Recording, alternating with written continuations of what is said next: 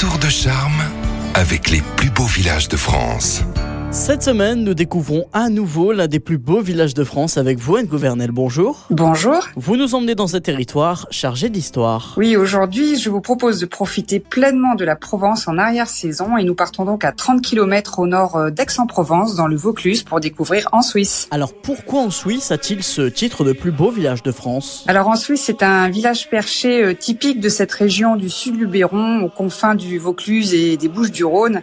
Un village de pierre calcaire euh, dominé par un imposant euh, château médiéval qui a conservé des vestiges de sa double enceinte fortifiée et au pied desquels euh, les vignes semblent avoir trouvé leur place. Les premières traces du village Anne remontent au Paléolithique, mais c'est surtout au Moyen Âge qu'en Suisse se développe. En effet, en particulier au XIIe siècle, lorsque le village passe aux mains de la famille de Sabran.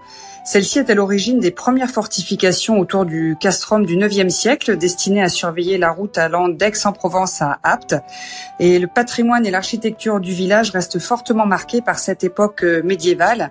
Et la balade au fil des calades et des ruelles étroites typiques des villages provençaux permet d'en découvrir toutes les richesses. Et parmi ces richesses, on retrouve un certain château. Au cours des huit siècles durant lesquels il resta la propriété de la famille de Sabran, le château d'origine médiévale fut transformé en une imposante demeure de plaisance.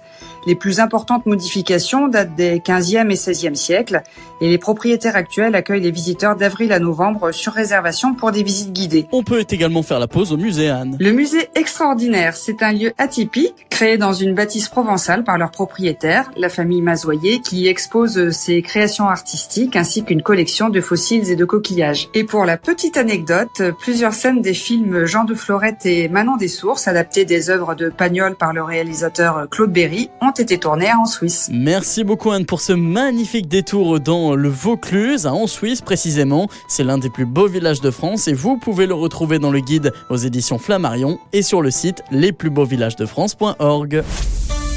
Retrouvez toutes les chroniques de Sanef 177 sur sanef177.com.